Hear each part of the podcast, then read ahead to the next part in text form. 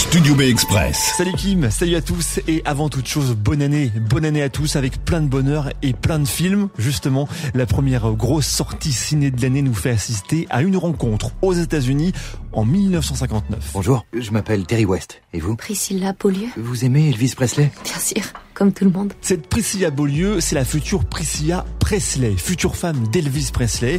Lorsqu'ils se rencontrent, elle n'a que 16 ans et lui déjà 24. Et les parents de Priscilla, une famille on va dire assez stricte, ne sont pas vraiment d'accord avec cette relation. Quelles sont exactement vos intentions, monsieur Presley? Vous avez un tas de femmes qui se jettent littéralement à votre cou. Pourquoi, ma fille? Monsieur, j'ai beaucoup de sympathie pour votre fille.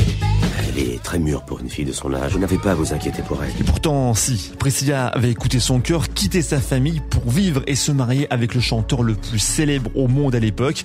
Mais elle va vite déchanter, car dans le privé, Elvis est moins cool que Presley. Des cheveux noirs et plus de mascara. Je sais pas trop si j'aime. Comment ça Tu sais pas trop si t'aimes? Il n'est pas comme tu l'imagines. Est-ce que t'as quelque chose à cacher? Absolument rien à cacher, merde Il me faut une femme capable de comprendre que ce genre de choses peut arriver. Tu veux être cette femme ou pas? Elle va rester cette femme-là pendant 13 ans avant de finalement partir et vivre sa vie à elle. Bon, désolé, j'ai un peu spoilé, mais c'est pas vraiment un spoiler, surtout si vous avez vu le film Elvis de Baz Luhrmann qui retraçait la vie du chanteur. Justement, ce qui est intéressant, c'est que dans Priscilla, le film qui sort donc aujourd'hui, c'est sa vie à elle qui est racontée et on a donc un autre point de vue sur Elvis, celui de son ex-femme.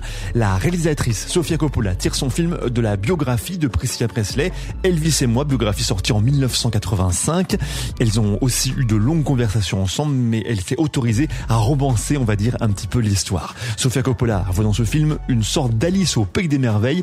C'est le voyage d'une jeune fille dans un monde inimaginable qui l'éblouit et la manière dont elle en sort en voyant les choses avec énormément de clarté. Ce qui fait écho à son précédent film Marie-Antoinette, la reine. La reine poussée elle aussi du jour au lendemain sur le devant de la scène, même si c'était évidemment à une autre époque. Enfin, deux mots sur Kaylee Spaney, la jeune actrice qui incarne Priscilla, encore peu connue, mais dont les critiques saluent la performance. Priscilla, c'est donc à voir dès aujourd'hui au cinéma, parce que le cinéma, en 2024 aussi, c'est mieux au cinéma.